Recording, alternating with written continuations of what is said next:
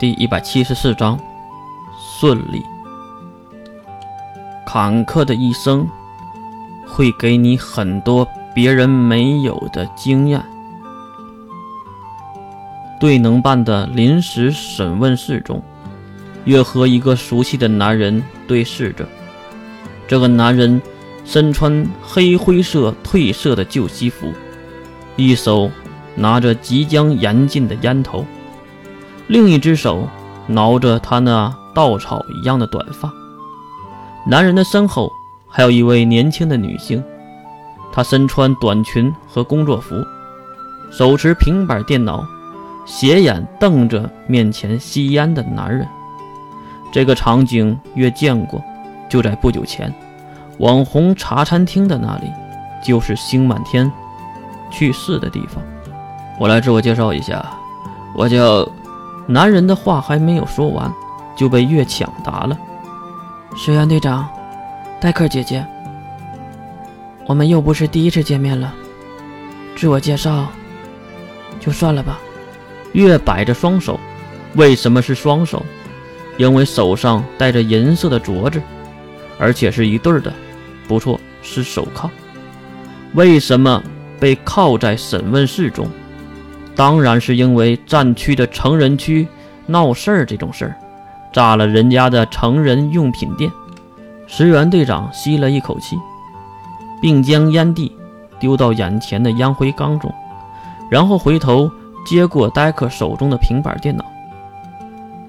现在有人起诉你，未成年在战区成人区购买超龄商品。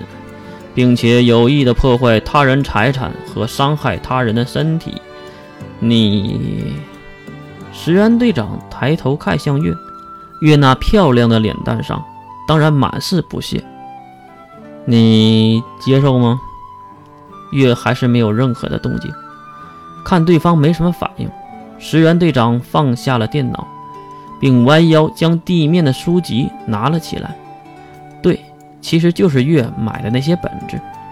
石原将本子一一摆在月的面前，从封面就可以看出，本子是月自己的同人本，而且画面不堪入目。真没想到啊，堂堂石山校区的首座，竟然去买自己的同人本。你打算拿这些东西做什么呀？石原竟然还翻开了一本。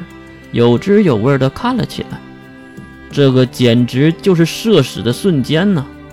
月咬着牙，无奈的嘶吼，最后还是被破防了，因为石原队长故意发出了“不错不错”的声音。哦吼！闭嘴！一旁的戴克也是用拳头招呼了老变态石原，而结束了他这恼人的动作。代替石原，戴克掏出了钥匙，将月的手铐打开。并揉了揉月那纤细的胳膊。抱歉，别理他，他就是一个老流氓。商店其实已经撤销了对你的控诉，毕竟是这样的事儿，谁遇到都会生气的。戴克看向桌面上的几本同人本，谢谢你啊，戴克姐。两人相视一笑，一旁的石原也是问道：“咋了？不谢谢我呀？”切。当然也赢得了月的白眼，瞪了石原后，月伸手去整理面前的本子，而石原却一把按住了他的手。月以为石原队长又要使坏，而没想到的是，石原队长那犀利的眼神转为严肃。只见石原直视月：“他们为什么放了你？”月当然知道，石原指的是什么事儿。说的是谁？说我是某个人的女儿，然后就把我放了。听到这个答案，石原也是愣了一下，不过他也很快的反应了过来，并继续问：“离开前都有谁在里面？”月故意的思考了一下，仿佛在回忆当天的事儿。中天的女王 L，嗯，考古王校长。还有一个戴着面纱的女人，剩下的都是三方的随从了。哦，对了，伊老师也在。怎么了？为什么问我这个？石原收回了按着月的手，看了一眼一旁站着的戴克，并若有所思的又问了一个问题：“你真的是石山校区内的间谍？”没有回答月的问题，反而问出了一个。不过月的响应更快，他眼神变化比石原还快。他从可爱甜美的女孩，瞬间化为表情严肃、目光坚定的特工。你问的是机密，石原队长，你得说出暗号，我才能回答你的问题。暗号？